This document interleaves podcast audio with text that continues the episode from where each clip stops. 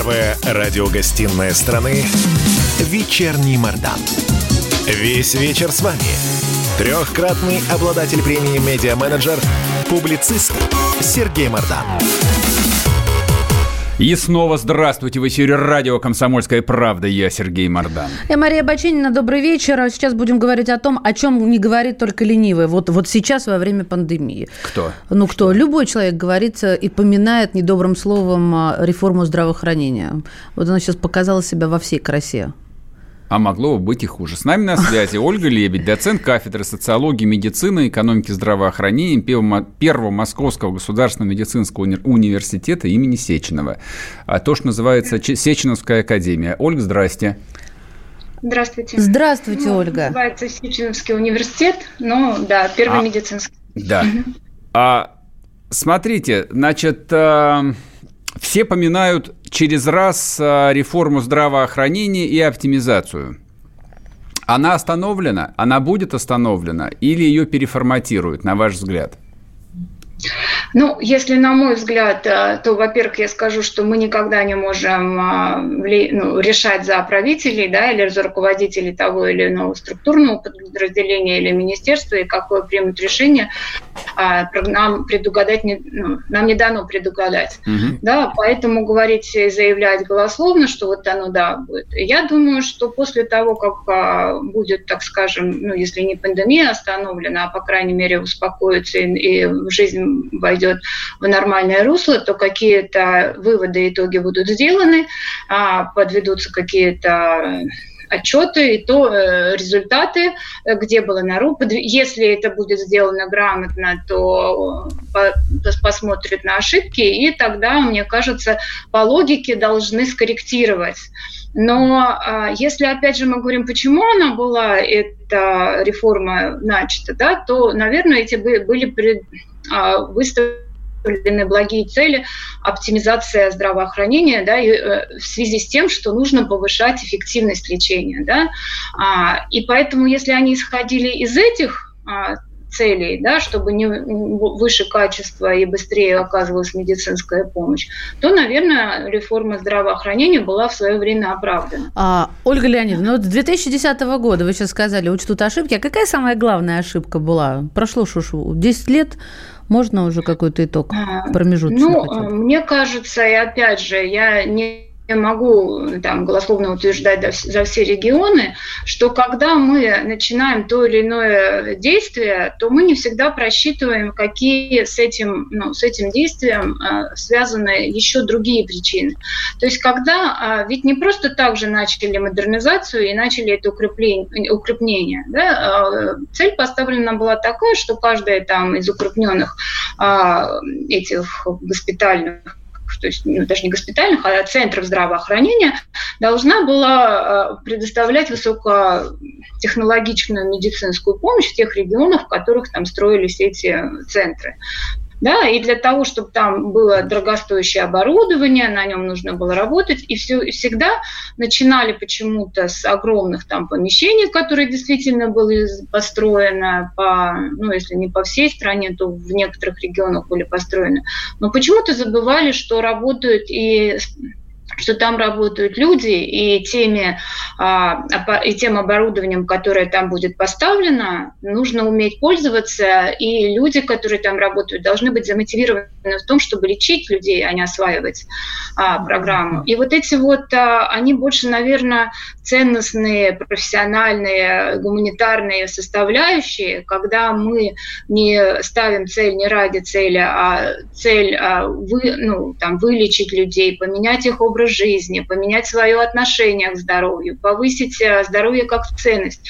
И вот если этих составляющих в реформе э, здравоохранения не было включены, гуманитарных, я бы сказала, гуманистических, то тогда и результаты мы не получим, потому что э, особенно в условиях современного, так скажем, отношение к жизни, к ценности жизни, к ценности здоровья, а, был необходим переход на всех уровнях, начиная там от, от детей и кончая там главврачами и министром здравоохранения, что это ответственность каждого, да, ответственность... Я прошу э, прощения, перебиваю вас, как бы гуманистические ценности это все замечательно, но вот я смотрел на статистику в ретроспективе, количество врачей на 100 тысяч населения, допустим, а, в начале 90-х, в конце 80-х, и до, как, ну, до какого размера эту цифру уменьшили, ну, скажем так, году к 2015. Потом оказалось, что как-то с избытком так махнули, подсократили врачей, да, да. Стали, Тут... ста, стали завозить. Причем завозить как бы из стран даже не третьего мира, а из бывших советских. То есть, на мой взгляд, это вообще за гранью. То есть людей с покупными дипломами стали привозить вот, что вот в эти новопостроенные клинические центры. А зачем? А вообще, я, я сейчас закончу не, мысль. Не совсем как бы если, с одним соглашусь. Если, одним по, если понимание, сколько в современной системе здравоохранения России должно быть врачей, вот по прошествии 10 лет реформы. Ну, их значительно должно быть больше, если мы говорим о первичной медицинской помощи. Сейчас один врач на 1700 э, человек населения, естественно, это недостаточно. Как минимум в два, а то и в три раза, э, начиная там на первичном звене, их должно быть больше. А, во-первых, это с учетом и нагрузки на население, и во-вторых, с учетом тех требований, которые к этим врачам предъявляются. И в-третьих, той дополнительной нагрузки, когда они не просто лечат, они еще должны по написать кучу, кучу отчетов, и это, ну, естественно, сказывается. То есть, во-первых, сама нехватка врачей, а во-вторых, а, даже те, которые там работают, они не успевают лечить людей, потому что они больше уделяют время а, там, а можно я добавлю, помимо того, что их не хватает, и они заняты бюрократической работой, это бумажной, еще какая-то огромная часть э, получила диплом напрасно. Вот я э, очень много сталкиваюсь. Есть врачи от Бога, как говорят у нас в России, а есть те, которые калечат и не лечат. Вот как проверять, э, ты можешь лечить или тебя нужно ну, запереть от это людей? Это точно не та система аттестации, которая сейчас сейчас существует, да, и если мы говорим о том, как проверять, то опять же, возвращаться к вопросу практики, да, и, ну, если уж не отработки, как раньше было три года, но если ты выучился, то прежде чем ты можешь занимать какую-то определенную должность, ты должен получить ну, практические навыки, ординатура, там, участковый да. врач. И вот э, только после того, как ты можешь пройти какие-то экзамены, как в виде тестирования, а в качестве там, отработки в определенном, и тогда тебе уже будут э, давать аттестацию по результатам э, твоего собственного труда, тогда мы можем говорить о том, что мы можем проверить... То есть тех, участковый а, может быть плохим, да? Участковый бог с ним, весь участок положит. Ну, ну серьезно, я встречала участковый врач у меня на родине. Она, я больше нее соображаю в медицине. Если бы я ее встречу, я обязательно это скажу. Я не понимаю, куда ее надо засунуть, чтобы она знаний набралась. Она работает в поликлинике Центрального района города Курска. А, ну, в общем, ладно. Ну, по поводу участковых как-то вы, вы меня удивили.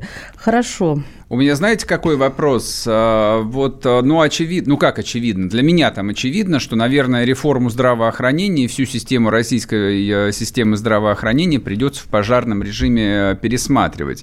А это коснется а, кого? Это коснется всей системы? Или э, там министерство ограничится, не знаю, увеличением количества инфекционных коек, ну, в расчете на будущие пандемии? Все же остальное это вроде работало?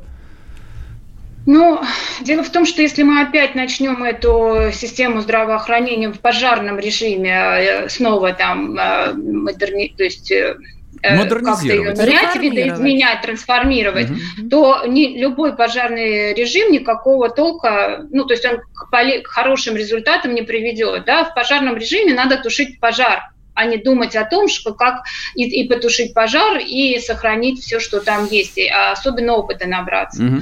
Поэтому любое действие должно быть просчитано, и просчитано специалистами. Если сейчас, опять же, будут приниматься решения в экстренном режиме, а, там, в режиме, там, пока идет эта пандемия, паника и все остальное, а, решение о том, куда двигаться дальше, то тогда они будут, они будут иметь такие результаты, которые, ну, как принимались решения, так они и будут принимать. Поэтому здесь а, надо, наоборот, а, думать уже о том, что э, в рамках этой вот в рамках модернизации этого здравоохранения, что все-таки принесло какие-то плоды позитивные, и тогда это распро- распространять на остальные отрасли. Потому что когда сокращают там, и количество дней, и количество там, этих коек, это же ведется не потому, чтобы их просто сократить, это ведется для того, чтобы повысить эффективность решения. И благая цель. Но достигает она результата или нет за счет того, того, что вы говорите, что специалистов не хватает. И вопрос к тому, что почему работают такие специалисты, это не просто только к системе а, медицинского образования. Это вопрос к, системе образования в целом. Выпускаем ли мы хороших специалистов не только в медицине, а там, а, в науке, там, а, в то есть это уже реформа не медицины, это, это а не здравоохранения, вещи, а образование что обвинять какую-то одну отрасль, находясь вот в режиме mm-hmm. а, одного, вот, вот в режиме одного государства, ну, просто нецелесообразно.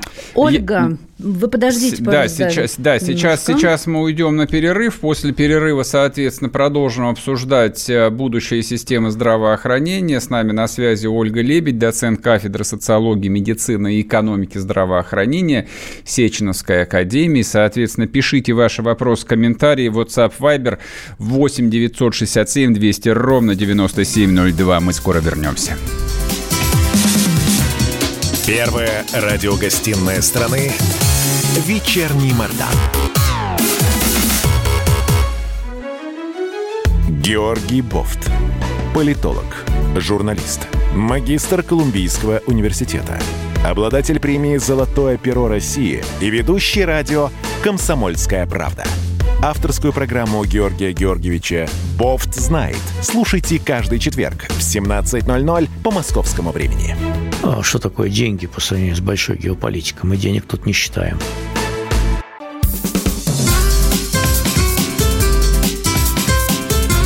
Первая радиогостинная страны «Вечерний Мордан». Весь вечер с вами. Трехкратный обладатель премии «Медиа-менеджер», публицист Сергей Мордан. И снова здравствуйте в эфире радио «Комсомольская правда». Я Сергей Мордан. Мария Баченина здесь, и мы общаемся с доцентом кафедры социологии, медицины, экономики, здравоохранения Первого Московского государственного медицинского университета имени Сеченова. Ольга Лебедь у нас в эфире. Ольга Леонидовна, еще раз здравствуйте. Говорим о реформе, а точнее о том, как она провалилась. Я, знаете, что вас спросил как специалиста в области экономики здравоохранения? Вот эти вот временные госпитали, типа того, как открывали срочно в Кроксе, там в экспоцентре и прочим. В этом вообще был хоть какой-нибудь смысл? И вообще не дороговато ли не обошлись нашей родине? А, вот с этим могу согласиться, что да, они обошлись очень дорого, да, и поэтому а, мне кажется, нужно было использовать а, ну, тактику временных госпиталь, ну, госпиталей, когда а, я думаю, что как раз наша система МЧС да, в чрезвычайных ситуациях, когда она имеет возможность их разворачивать ну, в полевых условиях, да, и, как, и сколько на это затрат. То есть вот мне кажется, ту э, военную мощь, которая, ну, даже не то, что военную мощь, а именно э, медицин, военную медицину нужно было привлекать, потому что, мне кажется, а, одна из тем, а, то есть э, вот одна из возможностей а, помощи, экстренной помощи в чрезвычайных ситуации Ой. заключается в том, что нужно быстро, много, эффективно. А, и вот почему эти не были использованы ресурсы, да, накопленные знания, накопленные там, я не знаю, практи- практические навыки, почему нельзя было медицину катастроф сюда при, ну, привлечь и использовать? Потому что на, по большому счету а, можно было это делать маленькими какими-то партиями, там, я не знаю, где-то, может быть, эм, спортивных сооружениях каких-то более Врачей маленьких. бы не хватило. Ставятся, когда ставятся койки, э, такие раздвижные, когда подсоединяются аппараты, и когда очень быстро проводится там обучение несколько дней для того, чтобы люди могли работать да, и привлекать. То есть вот эта мобильность, на которую мы все время говорим о том, что а, мы живем в такую эпоху, когда мы можем все это де- быстро делать, почему нужно было в масштабах города вот привлекать именно такие а, гиганты, ну вот а, проекты гигантомании, вот мне тоже показалось это не совсем целесообразным, но кто принимает решения, наверное, у них свои резоны. Ну, кстати, про медицину катастроф есть вопрос. После взрыва подъезда в Магнитогорске раненых везли самолетами в Москву и в Екатеринбург. И начали ли после этого строить госпиталь действительно в промышленном большом городе, где точно должна быть вот упомянутая вами медицина катастроф? Я, я, я дополню этот вопрос, потому что вот если мы послушаем хронику последних, ну, как минимум пяти лет, вот если где-то что-то случается, кто-то раненый, там, а, не знаю, вот что-то взорвалось, там, стрельба или да, что-то еще, опять мы слышим, что Минобороны отправила самолет, раненых везут в госпиталь Бурденко и так. А что, кроме Бурденко у нас ничего больше нет в стране, так и не появилось? Ну, вот это как раз то, с чего мы с вами начали, да, когда действительно, и это связано не только вот с медициной катастроф, это связано вообще с оказанием медици... высокотехнологической нужной э, медицинской помощи. А, ну, например, мы проводили исследования по детям, а, ну, болеющим онкологии, да, и очень все большие сложные случаи со всей России везут э, детей и на, и на лечение, и на, на реабилитацию в центр Рогачева, ну, в некоторые другие московские клиники, потому что это один из самых высоких уровней, ну, уровней оказания медицины, то есть со сложными. Если вы изначально, за, ну, я не знаю, запланирована она была или нет, если бы изначально наша э, страна действительно огромных масштабов масштабов и были бы разбиты на какие-то регионы, их было существовало 5 или 6 таких равнозначных центров, которые были бы обеспечены и медицинскими кадрами, и медицинскими, медицинским оборудованием, потому что они действительно имеют возможность там стажироваться и потом переносить.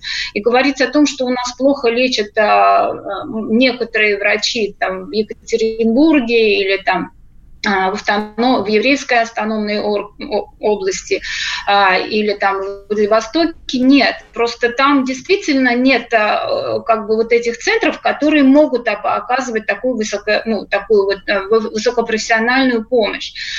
И поэтому здесь, наверное, наверное, вопрос к тому, почему, если это разрабатывалось на уровне вот, а, региональных действий, почему они не реализованы были а, в необходимом масштабе, а, не хватило ли мотивации, да, э, не хватило ли управленческих каких-то решений и наказания за то, что это не было. У нас же э, очень часто ну, как бы, э, все происходит не потому, что люди не хотели сделать, а потому что они не чувствуют, от не сделали их рокировали, их поставили на другую должность. И за невыполненное задание он никак не пострадал, потому, поэтому зачем ему напрягаться, он и делать не будет. Вот здесь мера ответственности, которой нет, она приводит к тому, что мы запланировали, а потом разводим руками извините, у нас не получилось. А если мы опять же будем возвращаться к тому, что во всех запланированных действиях есть еще мера ответственности или, мер, или какие-то эффективные критерии, что поставленное там а, медицинское учреждение должно ну, быть запущено, функционировать и лечить, и показатель а, вот, эффективности выполненного задания на то, что было за определенный период времени вылечено такое-то количество больных, тогда мы будем считать, что в каждом регионе задача выполнена. А если мы будем саму задачу ставить, что мы должны освоить там 5 или 6 или 10 миллиардов рублей на те или иные действия, то, конечно, она будет эффективно вы, э, выполнена с тех позиций, которые была э, даны задания. Освоить эти 10 миллиардов, да, они освоены. А, а, что, а на, ну, как бы, какие получены результаты, сколько вылеченных людей заболеваний по, ну, по, по каждому показателю и за какие сроки. Это не было изначально заложено. Скажите, в... пожалуйста, существует ли, а, встречалась ли вам а, некая там а, написанная, просчитанная стратегия того, вот как из чего должна состоять российская система здравоохранения? Очень, очень коротко, если можно, у нас всего минута.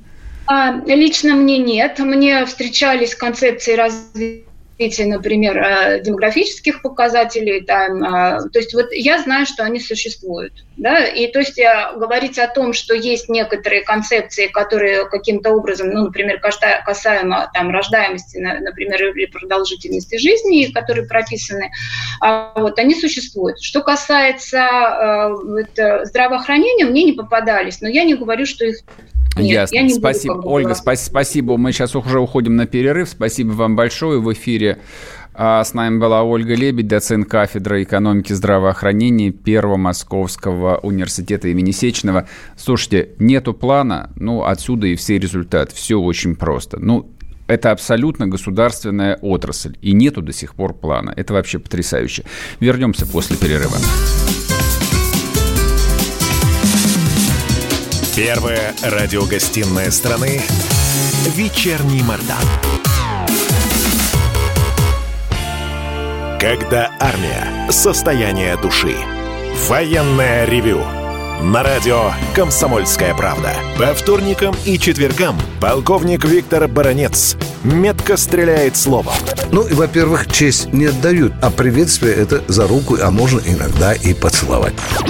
А полковник Михаил Тимошенко подает снаряды. Вся правда о настоящем и будущем наших вооруженных сил. Ну и немного армейских байк.